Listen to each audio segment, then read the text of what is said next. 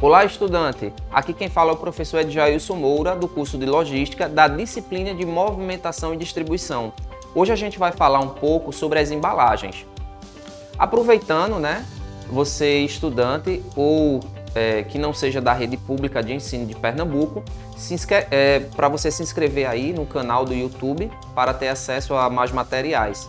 Acesse o EducaPE também, procure o curso na playlist e não esqueça de, de indicar né, para algum amigo seu. Então vamos lá. Vamos falar sobre as embalagens. Olha só, estudante. A escolha da embalagem dos produtos é uma decisão que, de costume, não cabe à área de logística, e sim à área de marketing. Porém, as duas áreas podem se comunicar e escolher um tipo de embalagem que atenda os propósitos da propaganda e das ações de logísticas, né, que a mesma irá sofrer. Um bom exemplo.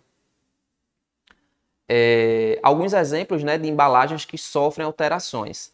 Sabão em pó, né, como ele era antes. Ele geralmente, o sabão em pó, ele era na, na vertical, a, a embalagem dele. E com o passar do tempo, né, por questões de marketing, é, ele sofreu uma alteração e ele ficou na, na parte horizontal. Isso aí sofre alterações para a parte logística, sim, a questão da, da embalagem, da caixa, né, do transporte, tudo isso vai haver é, alterações logísticas para isso. Né? Um outro exemplo também é o creme dental. Ele antes ele, ele, ele era de metal e passou a ser com embalagem de plástico, né? Tudo isso tem influência da parte do marketing, lógico, mas a logística ela vai é, incidir aí com relação a a parte do transporte, do armazenamento, que vai mudar, não é verdade?